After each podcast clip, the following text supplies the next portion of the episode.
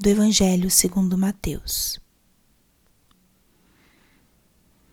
Naquele tempo, Jesus chamou os doze discípulos e deu-lhes poder de expulsar os espíritos maus e de curar todo tipo de doença e enfermidade.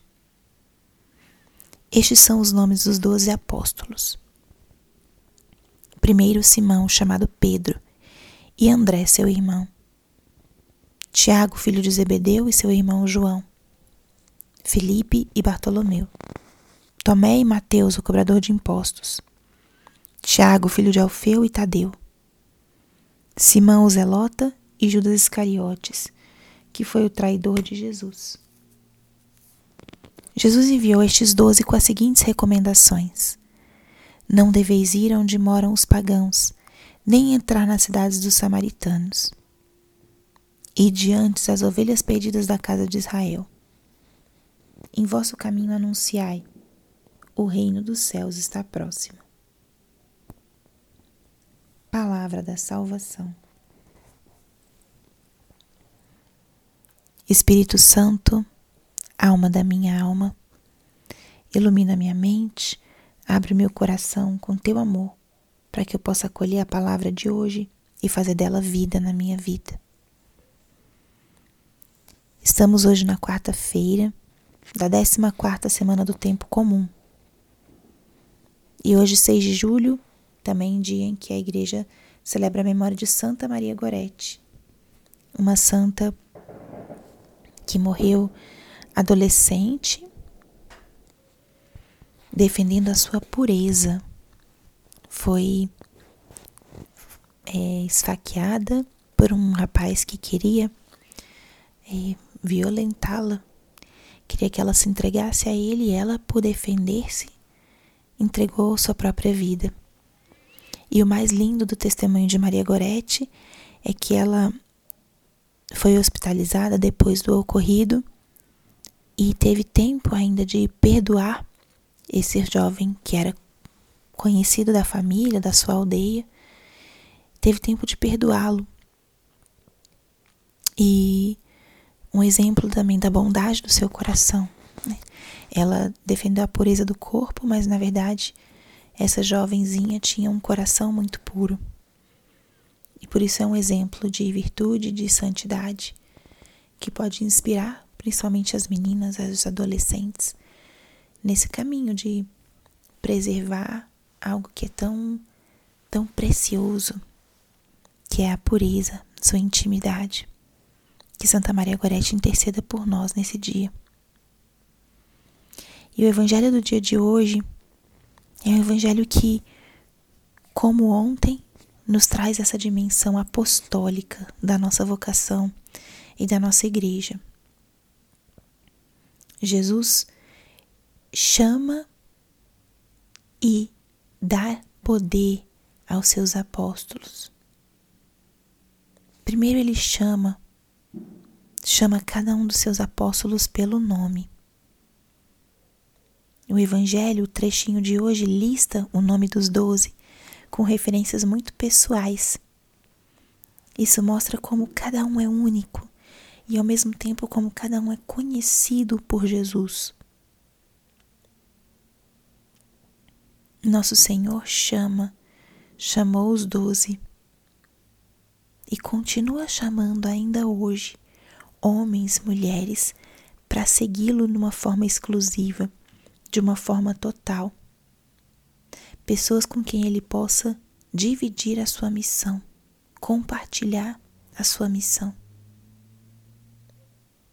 E justamente ele chama e dá a eles o poder de expulsar os espíritos maus e de curar doenças. Falávamos ontem da missão de Jesus, uma missão de ensinar e de curar. E é justamente essa mesma missão, essa mesma autoridade que ele transmite aos seus apóstolos. E se nós nos colocarmos no lugar desses apóstolos, é isso mesmo que ele nos transmite também. O dom de pregar, de falar em seu nome e também de curar, de expulsar espíritos maus. Aqui já falamos talvez de carismas e dons específicos que o Senhor, através do Espírito Santo, dá aos seus fiéis, mas o mais importante de olharmos nesse trecho do Evangelho é como ele chama e ele capacita. Capacita para que realmente esses apóstolos convocados pudessem realizar essa missão. Esse é o nosso Senhor.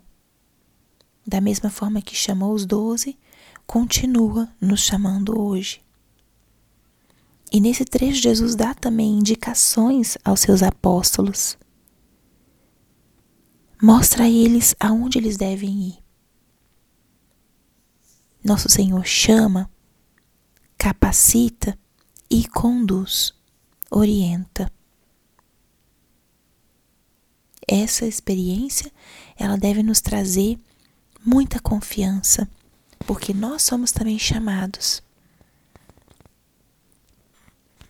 Muitas vezes somos chamados e nos sentimos incapazes, mas devemos confiar que o Senhor nos capacita, da mesma forma que Ele deu aos apóstolos o poder de expulsar demônios, o poder de realizar curas, Dessa mesma forma, Ele é fiel diante das missões que ele, que ele nos pede. Ele nos dá e nos capacita. E o terceiro, Ele nos orienta. Mas como eu vou saber fazer isso? Como eu vou? Ele te orientará. Vai te indicar através das suas intuições ou através de mediações, instrumentos, pessoas que ele coloque no teu caminho.